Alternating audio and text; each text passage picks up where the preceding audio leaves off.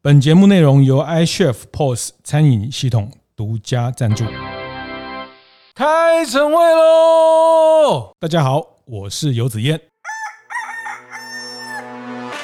比如这二十年也好，或者接下来的一个品牌不断展店，以无印良品来说，你们怎么样去育成一个店长？现在遇到的挑战比较多，是控制消费者、控制求职者的想象，然后并且要让呃求职者很清楚知道求职者跟消费者之间的不一样。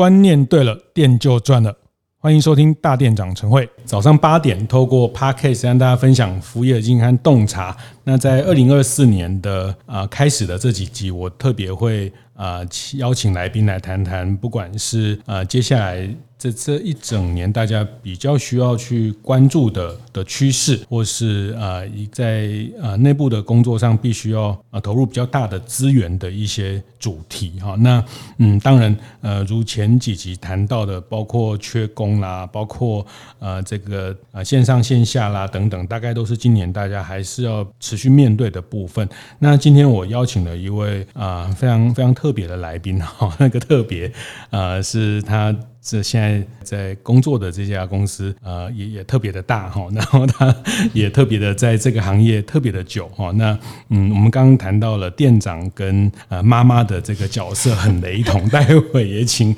呃我们来宾再再分享。今天是请到无印良品管理本部的人资总务部的部长林新运，新运跟大家聊聊。那先请啊、部长跟大家打个招呼。好，呃，各位听众，然后还有子燕，大家呃要说午安还是早安？还是都可以。好，大家好，我我是星运。是是，那那特别谢谢星运啊。那在呃无印良品的这个人资的角色，人资部长的角色，那大家刚刚很客气的说，他其实也不是人资的专业的背景，但是他后来在 EMEA 也也啊把这块补起来哈。那呃，我认识新运在应该是联友开始哈。那呃，在几个月前一零四的一个中高龄的讲座啊，听到。呃，吴印怎么去面对现在的缺工，包括中高龄的招募，被圈粉了。啊，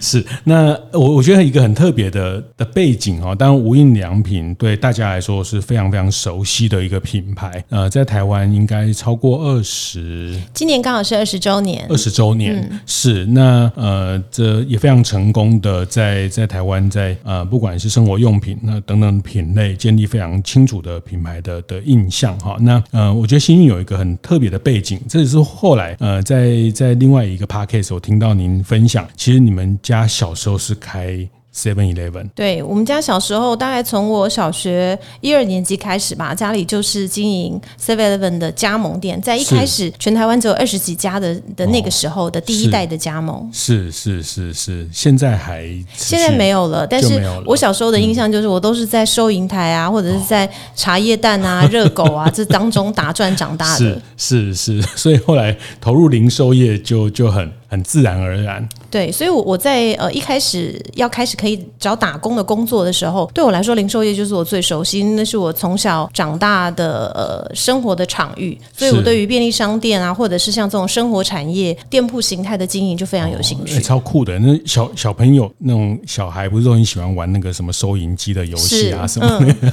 所以你们家小时候就是对，小时候家里就像 Baby Boss 一样，嗯嗯、就是我记得小时候我大概四年级五年级吧，我就是第一次。站在那个，我不知道大家知不知道那个。补呃牛奶的那个塑胶箱，我就会把它倒过来，然后站在上面，我才够得到收银机。是、嗯，大概那样子的身高，我就开始操作收银机。然后我那时候记得，只要是组长或者区督导来访店的时候，我妈妈就会叫我赶快蹲下，哦、因为小孩真的是不能操作收银机才是，是。那个时代还没有所谓的 POS，对不对？对对对，就是简单的单机。嗯、对对对对对，简单的单机就是呃，我我也是前阵子看到呃徐总的一个一个书在谈到，其实到了 Seven 到了将近一千店之后，他才开始。有有 POS，因为那时候台湾整个服务业、零售业也没有这样的东西哈，是还是特别呃跟日本的系统商合作，成立了统一资讯啊等等，解决了这个部分。所以在第一代的加盟主，就是那时候你们家就是开便利商店，对，就是很单纯的单机。我我记得我小时候还有经历过一段，就是呃客人买多少钱，我在旁边手开发票，所以那个时候也练就了你可以马上心算出就是那营业税要加几趴上去的那个手开发票的年记。是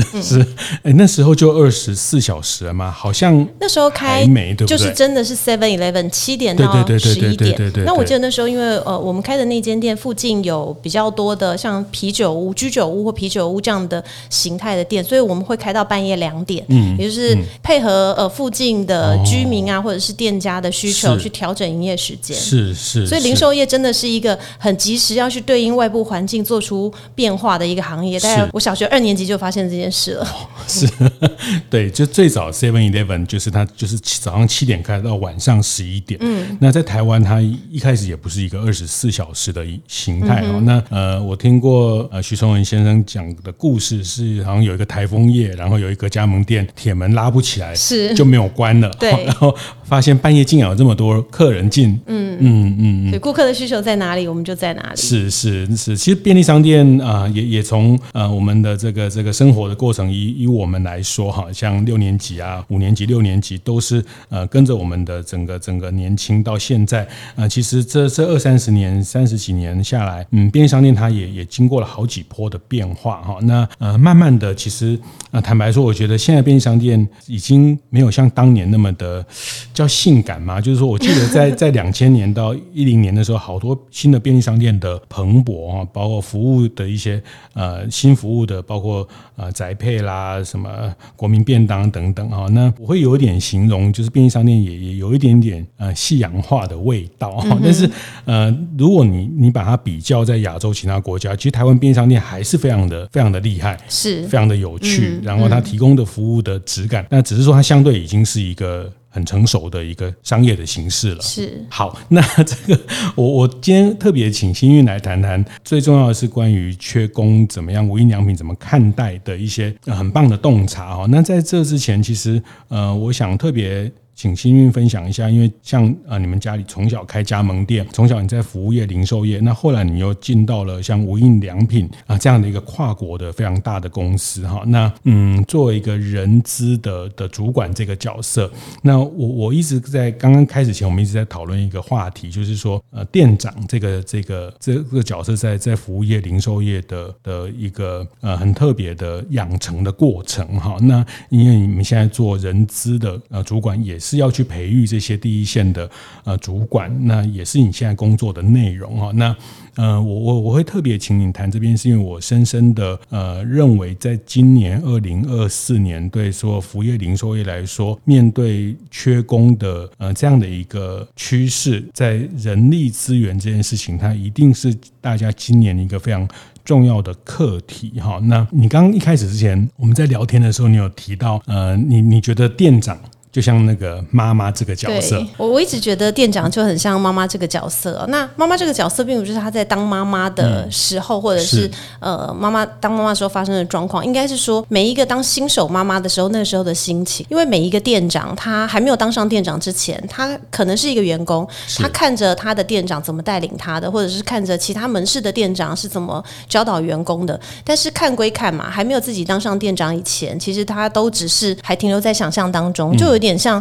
我们在看新手妈妈一样，所以呃，我我自己在我们内部教育训练的时候，我曾经做过一件事情，嗯、就是我会把那个呃坊间的像很多像妈妈与宝宝啊这种亲子的杂志，我自己把它 P 图，然后把它 P 成店长与员工，因为我我觉得每一个新手妈妈她要成为妈妈之前哦，她可能在怀孕这十个月，她就会看非常多的杂志，然后非常多呃，现在有很多不同的媒体或者是平台去吸收这方面的知识，她为的是什么？就是希望她自己当。宝宝生下来的时候，他能够成为一个呃相对比较成功的妈妈。嗯，每一个店长其实也是一样，但是我一直都觉得，呃，坊间很少有这一类专门教人家怎么当一个好店长的书，其实很可惜。是，但是无论如何，就无论这个妈妈看了多少的书，老实说，她还没有抱到宝宝的那一刻，一样都还是想象，是，还是要等真的接触到了，真的面对到了，嗯嗯，maybe 她到生了第八个小孩的时候，她已经是一个很熟练的妈妈了。但是在这个之前，她通通都只是在。在经验上面的累积。其实当店长也是一样，嗯、要成为一个呃成功的店长，一个成功的管理者，他也必须要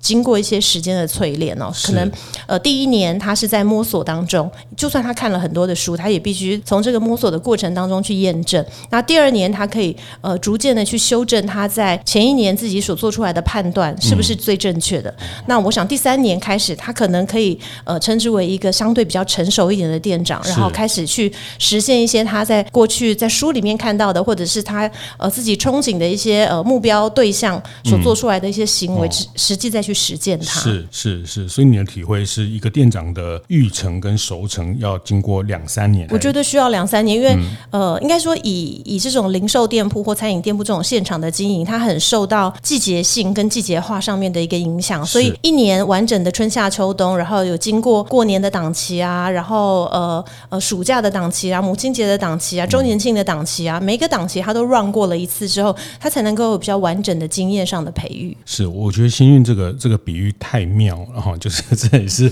呃这几年这么多年来我自己在做，包括店长啊、呃、大店长也好的这样的一个呃知识服务的过程啊，那呃所以你刚讲这个我完全就就呆住了，你讲比喻太好了哈，就是说现在为什么大家开不出新的店？因为这个没有办法把店开更多，是因为没有。没有店长可以去去带店啊，那呃，其实服务业零售业最后就是有多少店长才能开多少，不然你你多开的都最后都是都是灾难啊，因为你没有办法去 去 handle 这些事情。那关于店长的培育这件事情，过去或是说大家会觉得自然而然啊，反正他看久了，呃，就就就自然会就就学到了哈。那但是这真的很像妈妈哈，就是我们也也看着别人怎么带小孩，看着怎么别人当父母，但是你真的要当父母的时候，呃，其实是。是需要很大量的一些知识的。准备。是。啊，那一样的，到了今天，我觉得特别到今天，呃，现在的开店的呃这个阶段，不管是对内的管理，对外的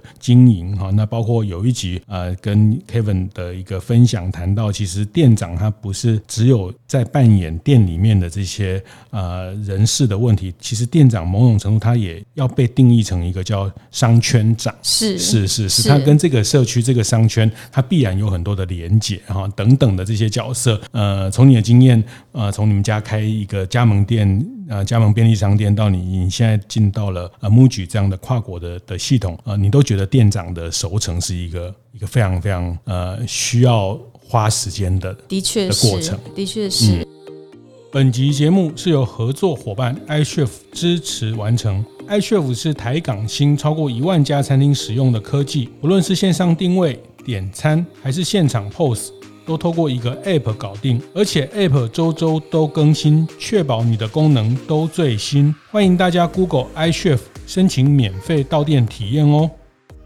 啊，MUJI 这样的跨国的的系统，啊，你都觉得店长的熟成是一个一个非常非常呃需要。花时间的的确是过程，的确是因为每每一个店长的养成，就像你刚刚提到了，不论是商圈的经营也好，或者是嗯，他对内部的管理也好，或者是对走进来的店铺的这个顾客的服务也好，其实每一个面向，它都是必须要花时间去慢慢慢慢累积出来的。甚至有一些刚刚我们提到的这些，大部分都是我们在前场看得到的哦，他怎么样去拜访顾客，怎么样在现场指导员工，但是其实还有蛮多是后场的业务，例如。他的订货的管理是不是、哦、是不是很很完善，或者是他的一些内务的管理，或者是对于员工在劳务上面啊这些呃劳动法令上面的养成等等，嗯、所以它分为看得到的部分跟看不到的部分，这些通通都是我们必须在这个过程当中慢慢慢慢让他学习跟累积起来的。因为当店长这件事情哦，比较像是就像我们刚刚提到当妈妈，你真的说当妈妈你要把它列出五个最重要的指标，或者是呃六个最重要的学科，嗯、还真的不是这么容易。其实当店长也是一样。很多都是要在事件跟在过程里面，每一个事件呃发生了以后，你怎么从这个事件里面得到学习才是最重要的。嗯、是，但通常当妈妈就是老大照书养，是。老二。就照照猪养，是的确是这样啊。是。因为我有三个小孩，所以我很清楚的知道什么是照书养，什么是照猪养，第三个就随便养。是其实这件事情哈，我跟精神科医师王浩威聊过，我们稍微岔题一下，我讲亲子教育这件事情啊，就是说，呃，他某种程度也许可以印证在店长哈，就是有一次，呃，这个浩威医生跟我说，哎，你知道，其实亲子教育这件事情，这比如我们现在去去书店啊，去成品啊，会有一整柜叫亲子的教育，是。这个在人类社会呃以前是没有这个东西的，哎，你想想也对啊，啊，这个我们看清朝、明朝、唐朝啊，有讲很多养生的书啊什么，其实，在以前这个古代并没有亲子的书籍。然后他问我说：“那你知道为什么吗？”呃、uh，huh. 我想了好久，我就说：“这为什么？为什么以前人都不需要养小孩的知识？为什么现在人需要养小孩的知识？”嗯，他他说：“其实亲子的教育。”在今天变成某一种显学，或是某一种呃必要的知识，其实它是来自于整个社会形态改变。因为在过去的农村的时代，在呃这个群聚的时代，呃，其实呃这个叫同村供养一个小孩哦啊，那这些育儿的知识、育儿常识，因为跟跟这个婆婆住在一起啊，跟妯娌住在一起啊，跟这个农业社会，嗯、所以的妯娌会教你，隔壁的这个张太太会教你，然后你的小孩。跑去哪里会有人来跟你回报？会彼此分享。对，所以以前是一个同村共养一个小孩的概念啊，一个村子里面共共同照顾了这些。但是现在因为社会情境，因为现在都是呃大家都住到公寓里面啊，回家就从车库直接坐电梯到到家里。其实隔壁住谁，楼下住谁，可能都不是很清楚。所以变成关起门来的时候，其实这些呃育儿的知识其实是断裂的。哦，原来是这样。我觉得听一下蛮有趣啊。比如说现在也也可能在特别在都会。没有跟婆婆住啊，或者是已经这个大家在在呃，坦白说，我我后来发现现在很多阿妈，现在很多婆婆也不太喜喜欢带小孩，就是说呃，他们也有自己的生活圈、社交圈啊，他们在退休的生活的安排不一样，所以其实社会形态的演进之后，呃，其实其实育儿变成某一种。专业出来，因为他他不知道要问谁，他他呃只好上网找，只好找书去看这些，嗯、找到一些成长团体去支持。但是过去在 在农业的社会，其实这个是是村落里面的人可以教。那、嗯、我觉得这也有一点贴近到服务业哈，就是过去就是呃叫师徒制啊，过去就是像我们刚刚也聊到呃，像在徐崇文先生在带第一代的加盟主的时候，真的就像一家人一样的方式去、去跟大家沟通经营理念经。想法对，但是包包，但随着企业的演进，它进入了呃跨国啦，进入了像现在还有线上线下啦，还有这个、嗯、呃这个叫什么？这个叫呃这个不进来办公室的这个居家办公啊等等。其实对对，work from home。其实现在的形态不一样之后，其实呃那个呃教育的连接，这个知识分享的连接，特别在服务业里面，很多身教跟言教的连接，它它其实呃就比较不像是那个、嗯、会越来越弱一点。对对对，所以必须找到。一个一个一个知识的方法来来完成这件事情是是，对啊，所以我很庆幸我们现在还有实体的店铺，然后可以让这个实体的身教跟言教在我们店里面被看到。倒是你刚刚所提到的这个同村供养哦，我把它写起来了。我我觉得呃，接下来我们要怎么样在我们的制度内做到同村供养是这样子的一个员工培育，倒是也是可以拿出来思考跟讨论的方向。嗯嗯嗯，所以你在。接任这个呃无印良品台湾的人资部门的部长之前，你也在台湾的无印良品担任过店长，嗯，这个角色。是我在呃无印良品进台湾的第一天我就进公司了，所以其实呃上次在其他的节目有分享过，我是员工编号第一号的员工。是，那当然我们总经理他们呃也有。在我之前的员工编号，但是他们是之前就是合并以前的，在在前公司的那个员工编号延续过来的。那我是看到呃无印良品在台湾要开始设立，然后招募，然后投递履历进来的，所以我是第一号的员工到现在。是，所以今年是我们的第二十周年了。是是是。那一开始当然就从门市的员工开始做起，然后做到呃店长，然后去经理，然后也担任过不同的部门的职务，然后后来在后勤的几个部门也都待过，所以呃。呃，对于公司的发展，其实一路看着它从一家店到现在六十几家店的发展，其实蛮有感觉的。是第一家店是在第一家店在微风广场的二楼，那现在搬到三楼了。是是是是，在二零零四年的时候，是是哇，真的刚好二十周年。是是，现在无印良品在台湾的店数现在有六十几家店了。对，那持续每年大概都是有大概三到五家的开店计划。嗯。是好，那那我想这一集在谈缺工之前，我还是先呃呃，请欣韵很难得哈，你自己从这个背景出来，那你也非常理解呃这些中小型服务业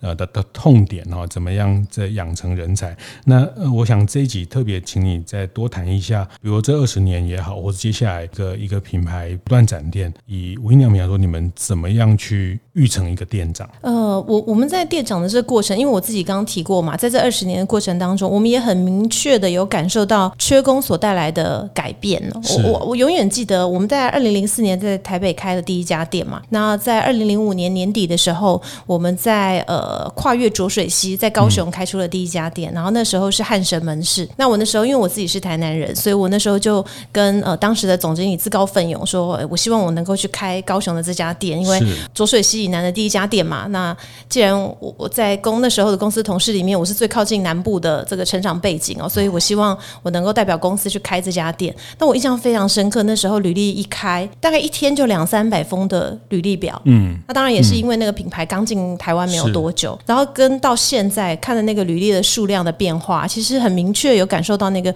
缺工所带来的影响。那当然，当然刚刚我提到这二十几年来，不论在招募或者是在店长训练上面，我们也在不同的阶段上面去做了很多不一样的调整。那甚至在我们的组织发展上面也做了很多次的调整，因为毕竟外部的环境在改变，然后我们自己呃内部的组织上面的调整跟店铺的扩张，也必须要随着这个大家疫情刚过，很清楚都知道什么叫做滚动式调整。嗯，我觉得在呃组织发展上面也必须要对应这个滚动式调整跟外部环境的变化，适当的去做一些修正。是是是，但我有时候在无印良品一般来说，它它进到。他从门市开始工作，呃，快的话，他要到店长这个职级，他他。快的话，呃，或者也不叫快，就是他他会经过几个阶段才会成为店长的候选人。在我们现在，我们之前稍微有做过一些统计哦，我我应该说我会以大概是近五六年的数字来看。那因为一开始，呃，就像我自己当年进公司的那个时候，因为那时候展店的速度比较快嘛，所以有可能一年两年他就可以当一个店长了，因为展店的速度很快。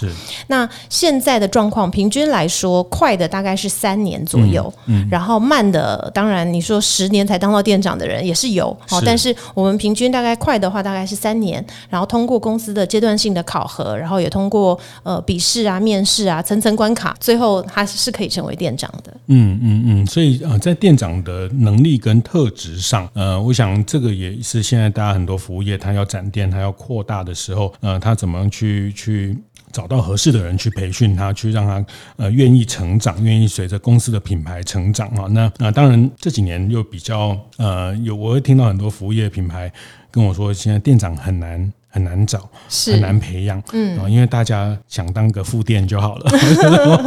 不要去扛这个店长。呃，就是说在能力或特质上啊，我想，呃，无印的经验让也可以让大家在呃，比如以收听大店长的这些伙伴来说，他们在要展开新的呃人人力的培养培训的时候，在特质或是能力上，呃，你自己的经验，你觉得？这大概你们会怎么看待？呃，在在这两个上面，他需要达到一个什么样的的期待？我我觉得基本面上来说啦，要要从事服务业，服务顾客的这个这个这个热情，这个是肯定要的。那撇除掉这个，我们认为是最基本的条件，就是服务顾客的这块之外，我认为持续学习跟、嗯、呃能够愿意接受跟面对新的挑战，这两个特质是蛮重要的。嗯嗯，尤其是持续学习，因为在不同的世代上面，它会一直变化。我们就最简单。的来看五年前在收音机呃操作上面的这个呃支付别，跟现在我们看到的有 Line Pay 啊接口啊，然后各式各样的 Pay，这这个可能就是一个新的新的学习的领域上面的门槛，所以持续学习我觉得是蛮重要的。然后刚刚还有另外一个我提到的，就是愿意接受跟面对新的挑战。嗯嗯嗯，但这个都还是比较抽象的概念。持续学习这件事情，嗯、呃，你你会怎么去看待？就是说他，他他自我的学习的这个动力，或者是说，呃，当然大家也会组组织也好，或是品牌必然也要呃提供大家一些内训课程上，呃，或一些专业上的一些学习的，嗯。呃的课课程或是一些检定等等啊，那你你觉得学习这个这个态度你怎么样怎么样看到一个一个人愿意学习？跟呃，就我我意思是说，呃，刚刚或是说，呃，你怎么去看到他们有这样学习的潜质啊？那我也听过一些服务业的老板跟我说，呃，比如他们会让员工去去多听一些线上的课程啊，多看一些呃什么样的学习的的内容，而且老板都花钱帮他们准备，但是他会会跟老板说，那我看这些要算上班的时数哦，等等这些东西，呃，不能说不对啦，但是。好像也不太对哈，就是说，呃，很多的学习其实，呃，学在自己身上是一辈子的哈。那，嗯，就是说，这个学习这件事情，我想也是现在大家面临到比较，嗯，也也是一个痛点哦。就是说，好像现在的工作者他他对于这种权利义务非常在乎，然后下班。的时候多一些学习，多一些延长的这些内容，他他们可能都会觉得是是占据他的个人时间等等哦。那呃，当然随着不同时代，呃的企业也要面对不同的做法哦。那学习这件事情，你自己观察，就是说一个一个有有自我学习力的的呃的这些伙伴，他们大概在无印身上，你们他他都有怎么样的一个做？行为面，我我们过去啊，在我们内部的一些晋升的课程啊，过去我们大部分都是可能向主管推荐，然后或者是哎，他今天到什么样的年资，到什么样的职务，或者是他累积了什么样的资格，他就能够来上课，比较像是把他很制度化的都写得很清楚了。但就像你刚刚提到的，其实主动学习或自我学习的这个特质，我们还是要透过一些机会跟机制，让它能够被看见。所以，我们大概从近年开始，我们调整了一些我们在课程资格上面的认定，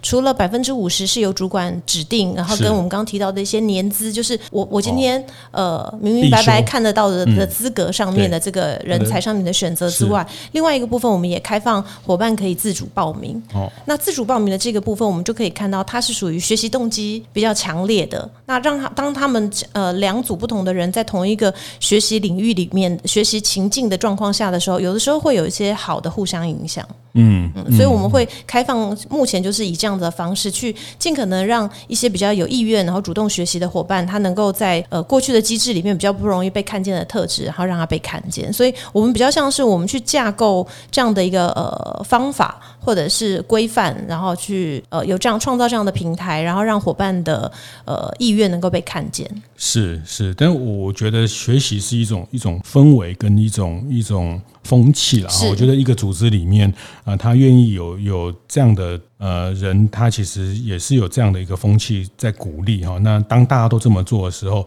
它就形成了文化哈。那我也听过很多的呃单位，比如他们早上八点到八点半会有一些晨晨读啦，或是一些呃内容的分享啦，然后等等，或是呃读书心得的报告等等。那我觉得这个还是以以无印来说，或是以这个服务业经营者，我还是非常鼓励大家呃，不管内部读书会或是这些呃，其实像大店长晨会，我知道有很多的服务业老板。会呃让他员工一起来来听等等啊，那呃总之其实还是要内部还是要形成一个 一个风气。对对对，学习的风气也蛮重要的。是是，那后来你从店长转换到人资的这个角色，那这过程你也去念了呃台师大的 EMBA 哈，在论文里面你也特别。特别谈的这些事情哈，那呃，从从店长转换到人资，那再回头来看一个人资的角色对于一个品牌的呃影响这部分，我也想请新运谈一下哈。那当然，虽然在大店长的伙伴，可能我们现在可能员工数在一两百人或是一百人左右，我们可能还没有一个非常完整的人资的部门哈。可能现在大概就是呃，有人发薪水啦，就是排休假啦，或是一些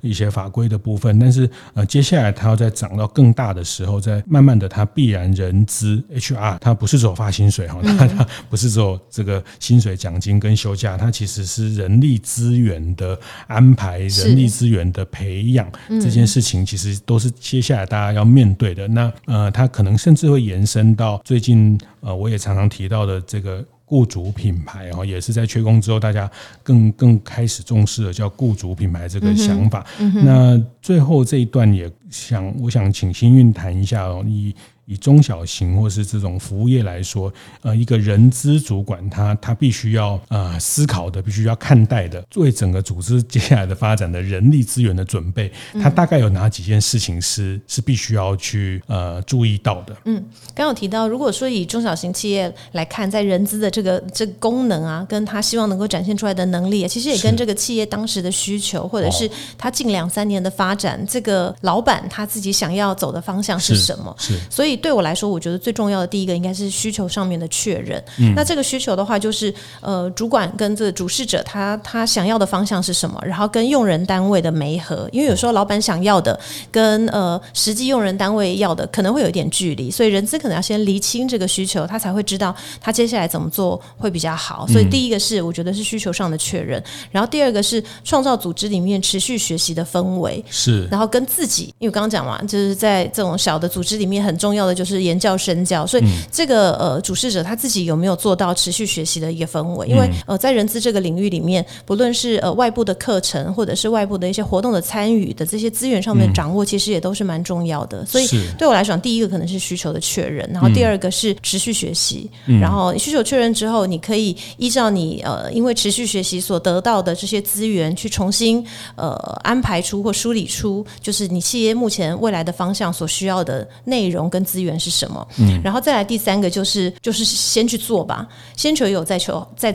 呃先求有再求好，然后滚动式修正。嗯，因为很多事情你还没有做之前，其实你不知道，你们也没有办法完全掌握它有可能带来的影响跟改变。但是就是先去做，无论是您刚刚所提到的读书会也好，或者是呃怎么样去建立组织内的一些目标啊，或者是氛围，都是先去做，做了之后就会知道明年怎么样修正会更好。哦，是是，但一般通常。我们会讲，呃，在在人力的培养里面有叫选选用预留嘛，哈，那呃，但我们现在都常常在那个选选那一关就卡住，然后就一直找不到人，或是一直缺人。是但但是其实呃，用跟预跟留其实是关键哦，就是说呃，缺人有时候不是缺人这个这个问题。本身它后面是留人的问题，嗯、留人出了问题，是。或者是他的这个培育的方式出了问题啊，以至于一直在在前头做做做这个呃不断的找人，不断的找人，但是他后续留下来，那特别刚刚提到的呃这种一个学习的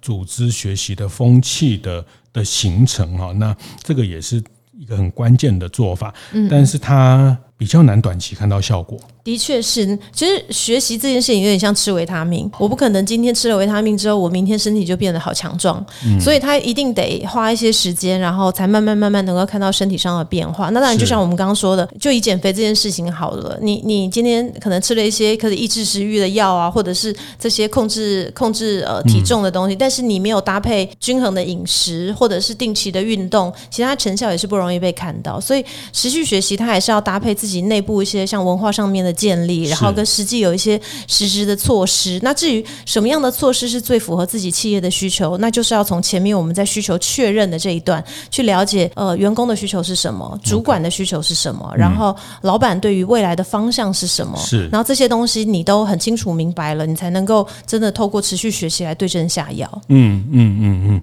这个这个需求也包括说，这个这个企业的呃，不管是品牌的呃文化，或是 品牌的价值，品牌。的的愿景，这谈起来都会有点抽象，但是它真的很实际哦。因为当没有确定这件事情的时候，就一直在捞人，一直在在这个这个多几千块里面打转，其实它很难去形成一个长期稳定的人力哦。那呃，当然就是就关于雇主品牌这一段哦，当然大家一般呃零售业、服务业，大家就会很羡慕啊，你们是无印良品啊，你们是星巴克啊，你们这个呃雇主品牌很好做啊，很 很容易找到人呐，哈。嗯，是这样吗？其实并没有哎、欸，我我我嗯，应该说呃，我们我们实际把自己也拿来做比较啦。五年前、十年前跟现在比较起来.其实台湾在少子化的影响哦，其实真的是很直接去冲击到，就是目前在缺工的这个议题，或者在企业找人。所以不论是今天呃餐饮业、零售业各行各业，我觉得或多或少都是有受影响。嗯，那以零售业来说的话，我们更是很难完全用机器设备或者是资讯。讯去取代现场的工作的这个业态来看的话，其实影响是更深的。嗯，我我们其实也很蛮羡慕现在很多大家，我知道零售业、餐饮业都缺人，但我常常看到现在餐饮业已经可以用送餐机器人了，哦、我就一直在想。我们什么样的状况可以把店里面的 变成也有很多服务的机器人？但是我怎么想都想不到，嗯，我们目前的门市营业形态怎么样能够用机器人来做取代？所以我们还是高度需要人力的状态。所以在缺工这块，其实还是有很明显的感受到那样差异啦。那当然，品牌有一定的知名度，让消费者认识，然后在找人上面，或许呃跟呃某一些产业来比较，我们已经算是比较没有那么辛苦了。但是还是得持续这么做，因为我们要。做的不是只是找人而已，我们要做的有可能也是要控制求职者的想象，因为他可能会对于就像刚刚提到的星巴克，或者是对哦，对于无印良品，或对于像 IKEA，可能大家会有一个太过度的想象，或者是觉得来这里就是一个呃，我不晓得欸。我我自己没有在星巴克工作过，但我可能就会想象啊，在星巴克上班就有喝不完的咖啡，嗯、或者是在无印良品上班，你就有很悠扬的音乐，嗯、然后有香香的精油的味道，可以在沙发上休息。嗯、但是这些动作都是客人啊，嗯、不是员工啊。是员工要做的是怎么样创造出这样子氛围的环境给顾客。是那其实又是完全不一样的面向了。嗯嗯，所以雇主品牌这一块的沟通跟品牌本身的沟通，可能是两个比较不一样的范畴。是好，这这这太关键的提醒哈，在雇主品牌上的沟通。那即便像无印良品这样的的知名品牌，你们在呃雇主品牌上，你们还是有很多的挑战。是，嗯，我们在我们现在遇到的挑战比较多，是控制消费者、控制求职者的想象，然后并且要让呃求职者很清楚知道求职者跟消费者之间的不一样。嗯，所以我我常常会用一个情境，可能就会问求职者说：“哎，你为什么想要来无印良品上班？”我印象非常深刻哦，有一个就是应届毕业。的一个大学的同学，然后他就跟我说，呃，他以前念书压力很大的时候，他就喜欢到他们家附近的无印良品，嗯、然后在沙发上面，然后休息一下，然后听着我们的 B BGM 的音乐，然后闻到这个精油的味道，然后他就觉得他稍微可以把这个念书的这个压力稍微放松了，他就觉得，哎，这个情境，如果他这么喜欢这样的环境，他如果在这里工作多好啊！是然后我就问他，哎，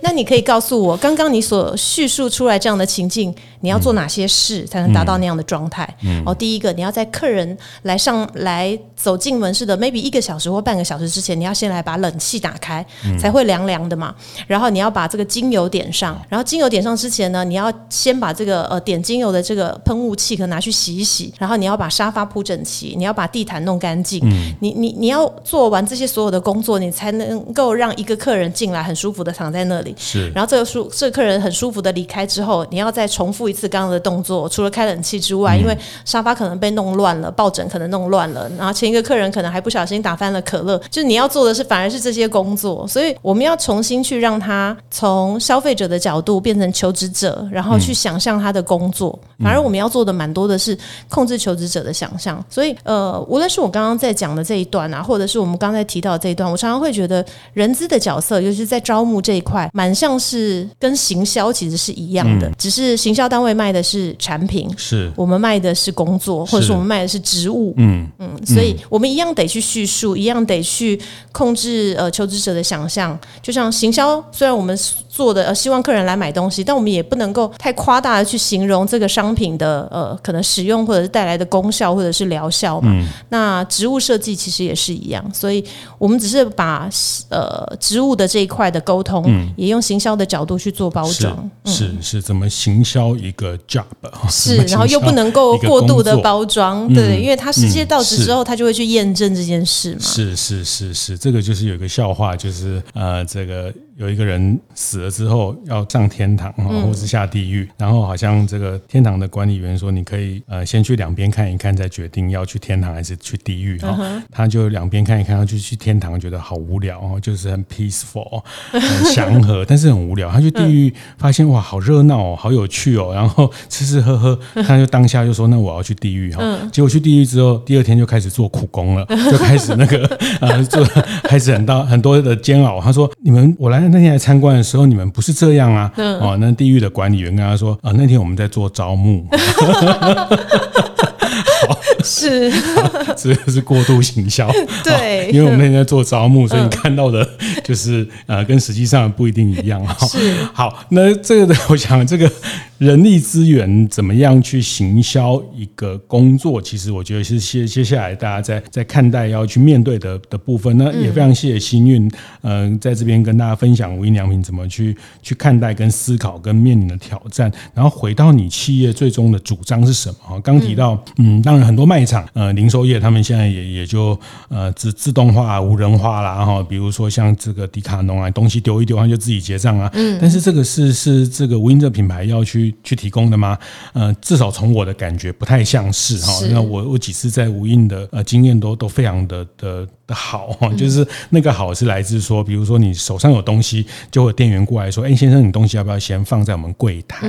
这个是好巧妙哈，因为我身上没有东西之后，我就会不自觉的买了更多东西。但 是那个应对跟那个服务的温度，还有包括像有一次我去呃台东的无印良品，他们那时候也做了台东的呃这些行动车的一个企划的、嗯、展览，展览一周年的展览，对对对对对。啊，其实你就从那里面看到一个品牌怎么跟当地呃形成一个一个这样的情感的交换，然后又把当地的好的东西呃被更多呃旅客被更多不同的人看到，你就会去理解这个品牌想要去跟你沟通的内容哦。那呃，我想这个部分可能确实呃，对于所有的经营者来说都要去思考。品牌要去的方向，更明确的把呃你的愿景、你的价值、你的不可取代的那个那个角色要去扮演的清楚的去定义出来。嗯，那回到你招募的对象，回到你要形成的组织的文化，这个坦白说真的是还蛮一环扣一环的。是它不容易，嗯、但是他得就开始做，他就有机会把这一环一环扣起来。好，谢谢谢谢幸运在我们这段分享。